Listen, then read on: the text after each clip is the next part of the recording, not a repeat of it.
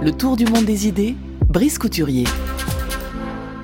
Bonjour Brice. Bonjour Florian. Brice qui nous parle de cyberconflictualité cette semaine. La guerre dans le cyberespace, réalité assez nouvelle et souvent pensée par analogie avec la dissuasion nucléaire. Mais dans ce domaine, il n'existe pas de mesures de confiance telles que celles qui, durant la guerre froide, ont permis d'empêcher l'affrontement direct entre les superpuissances.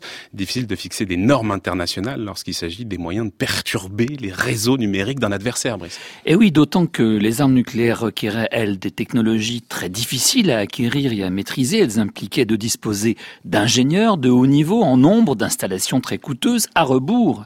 Les cybercapacités, comme on dit, sont à la portée de n'importe qui. Elles ne nécessitent pas d'équipes scientifiques très qualifiées et surtout, surtout, elles ne coûtent pas cher. Et c'est pourquoi elles ont très vite intéressé les États voyous et d'ailleurs également des voyous non étatiques. Elles prolifèrent, et surtout, je le disais hier, elles vont proliférer.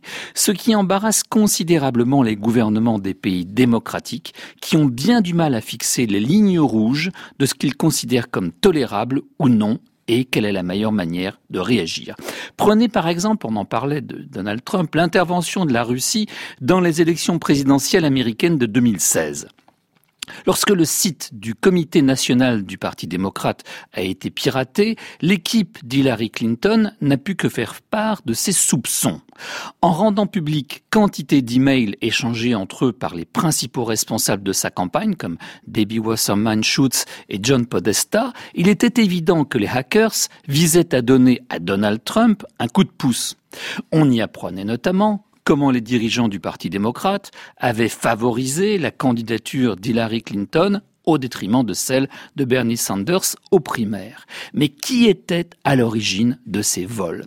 Eh bien, il a fallu plusieurs mois pour que les deux principaux départements du contre-espionnage américain rendent publiques les conclusions de leurs enquêtes. Oui, le responsable était bien le gouvernement russe.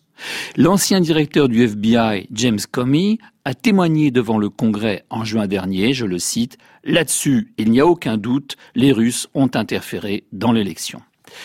L'unique raison pour laquelle Moscou a réussi son coup, écrit Susan Hennessy dans Foreign Affairs ce mois-ci, c'est que Washington a échoué à élaborer une stratégie de dissuasion des cyberattaques ou à répondre avec la fermeté suffisante lorsqu'il avait lieu de telles attaques. Et elle poursuit. Non seulement les États-Unis ont échoué à dissuader la Russie, mais c'est la Russie qui a dissuadé les États-Unis de procéder à des représailles significatives. Dans son livre Cyberspace in Peace and War, Martin Libitsky explique les causes de cet échec. Se protéger d'une cyberattaque, c'est communiquer clairement à ses adversaires ce que l'on considère comme les limites à ne pas dépasser sans s'exposer à des conséquences. Le message de la dissuasion, écrit-il, doit être formulé ainsi. Si vous faites ceci, vous vous exposez à cela. Et cela nécessite quatre préconditions d'après lui. Être en mesure d'identifier l'origine de l'attaque avec certitude et précision, avoir établi des seuils de tolérance, encore une fois définissant ce qui peut être toléré et ce qui ne le sera pas, Enfin, posséder une crédibilité et une capacité confirmée, ce qui implique de disposer effectivement des moyens de répliquer et de la volonté politique de s'en servir. Et c'est ce que n'a pas fait Barack Obama. Il n'a pas voulu apparaître comme un président en fin de mandat, mobilisant les moyens des États-Unis au service de la candidate issue des rangs de son propre parti. Il avait pourtant déclaré Barack en 2009, je le cite, Il est clair à présent que, que la cybermenace est l'un des défis les plus sérieux auxquels fait face notre nation, tant sur le plan économique que celui de sa sécurité, il est non moins clair que nous ne sommes pas adéquatement préparés pour y faire face. Mais les États-Unis, Brice, ont eux aussi eu recours à l'espionnage dans le cyberespace. Mais certes, certes, les Américains ne sont pas des anges ni des novices en matière de cyberguerre. Et selon Fred Kaplan, l'auteur du livre Dark Territory, les États-Unis peuvent même être considérés comme les premiers à avoir utilisé l'outil numérique à des fins militaires.